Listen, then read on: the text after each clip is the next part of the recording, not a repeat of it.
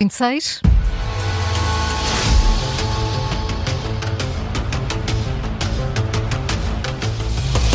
O jornalista Mário Silva da Costa já aqui está connosco. Começa agora o novo Fact Check. Mário, bom dia. Bom dia. Voltamos a olhar para os debates entre os candidatos às legislativas, desta vez para uma história contada por Rui Tavares. Foi no frente a frente com Inês Sousa Real, do PAN, o porta-voz do LIVRE, desenvolveu alguns argumentos a favor da criação de uma agência pública para o hidrogênio verde, um gás produzido a partir de eletricidade de fontes renováveis. Ora, para evitar que o controle do hidrogênio verde seja feito apenas por grupos privados, Rui Tavares defende que se estude a criação criação de uma espécie de agência pública para o hidrogênio. E, e é sobre os estudos sobre o hidrogênio verde que Rui Tavares conta então uma história, não é? Sim, tal e qual. É uma história que envolve a Galp. No outro dia estive no Instituto Superior Técnico, onde há investigação em grafeno. O grafeno possibilita, ou tem a possibilidade de eh, se conseguir obter hidrogênio de uma forma muito mais barata e através da reciclagem de plástico. Pois bem, o Instituto Superior Técnico foi falar com a Galp. A Galp, apesar dos seus mil milhões eh, de euros de lucro e de alguns partidos lhe quererem dar eh, ainda um desconto no IRC, não esteve interessada.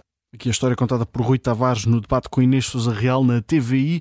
O líder do livro acrescenta ainda que se existisse do lado público um Centro Nacional de Transferência de Conhecimento e ainda uma agência pública para desenvolver essa tecnologia de ponta, são palavras utilizadas por Rui, Tavares, isto poderia posicionar Portugal na revolução energética. Bom, mas uh, confirma-se de facto que a Galp recusou entrar nesta investigação? Sim, uh, o observador contactou a empresa que esclarece que até tem um histórico de cooperação com o Instituto Superior Técnico. A Galp acrescenta que a proposta proposta passava pela empresa ter um papel de parceiro industrial responsável pela industrialização da tecnologia. E esse fator levou-nos a rejeitar o convite?